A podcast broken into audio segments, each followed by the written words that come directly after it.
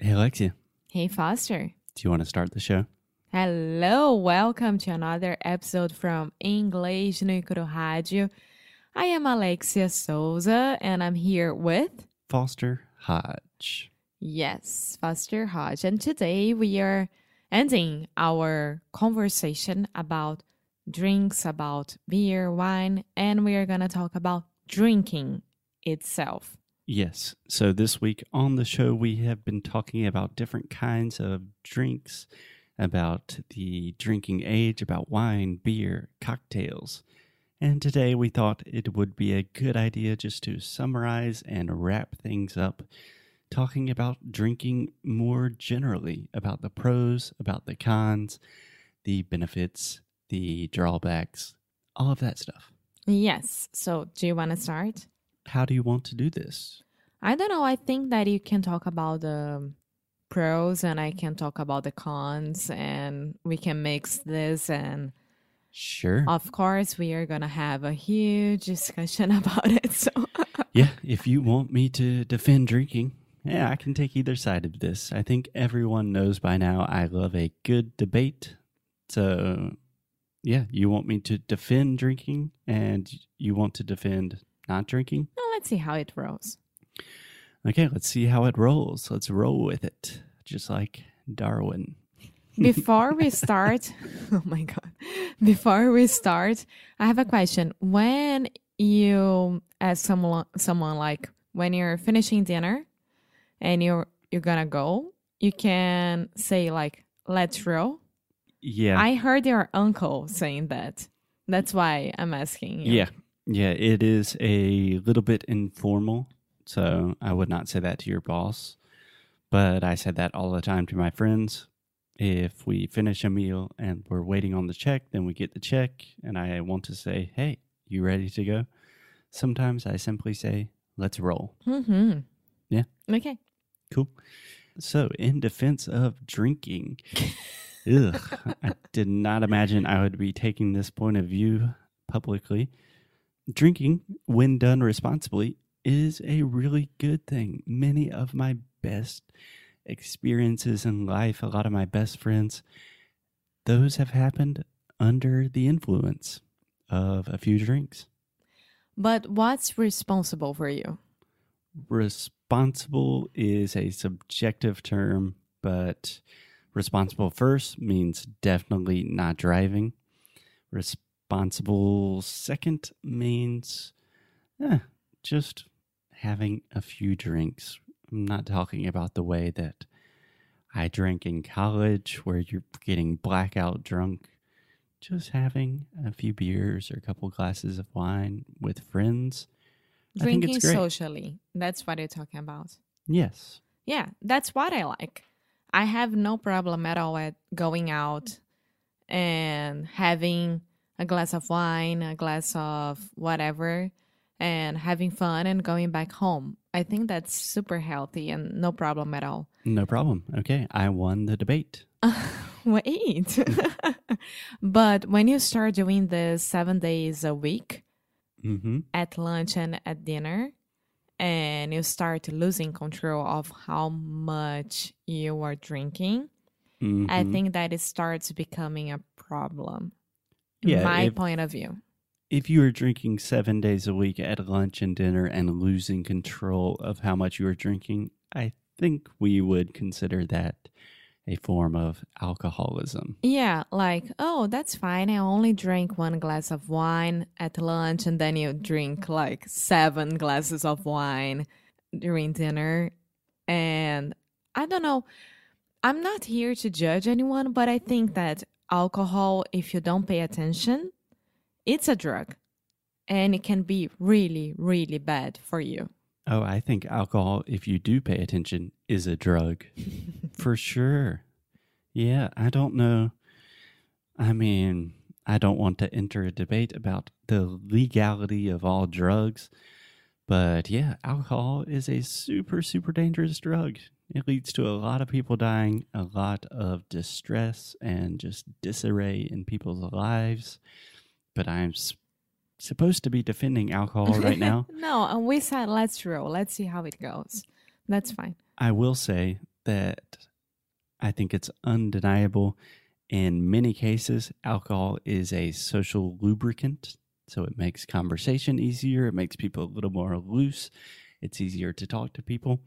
And as someone that suffers from a lot of social anxiety, having a beer or two, yeah, it has helped me a lot in certain situations. I was always the one who stayed sober during parties and meetings or whatever during our teenage years because let's not lie here everyone can get drinks or beers before 18 years old in Brazil. You Mhm. just have to know someone or someone's brother, sister, whatever. And I was wa- always the one that would tell everyone what happened the other day. And the I- night before. yeah. And I kind of like that because I was the one who was remembering everything and I wasn't waking up like feeling like shit. Yeah, you can say that. Yeah. And I was always so afraid of what that substance would do to my body. As I said before, I was super careta and ridiculously afraid of everything that could do some harm to my body. And it was amazing because I had my blood test this year and I sent it to my doctor and he said, that's okay. Everything's fine. He knows my history, but I sent it to my student who is a doctor. And then he saw, I have no idea which part was it. And he was like, you don't drink at all, right? I'm like, no, but how do you know that? Your liver is amazing. it's the most clear or healthy one that I saw in a long time. So keep that I've seen in a long that time. I've seen in a long time. So keep with that. That's amazing. Yeah, keep it up. I imagine a doctor would not say the same thing about my liver, unfortunately. so I have two questions for you, Alexia. Number one, how is that experience of being the only so or one of the only sober people at a party? Because to be honest, it's not an experience that I have very often. To be honest, I think it was amazing for me. I learned how to deal with pressure because you deal with pressure when you are a teenage uh, a teenager or young adult because everyone is drinking. Mhm. So you had to start drinking as well to be part of the group.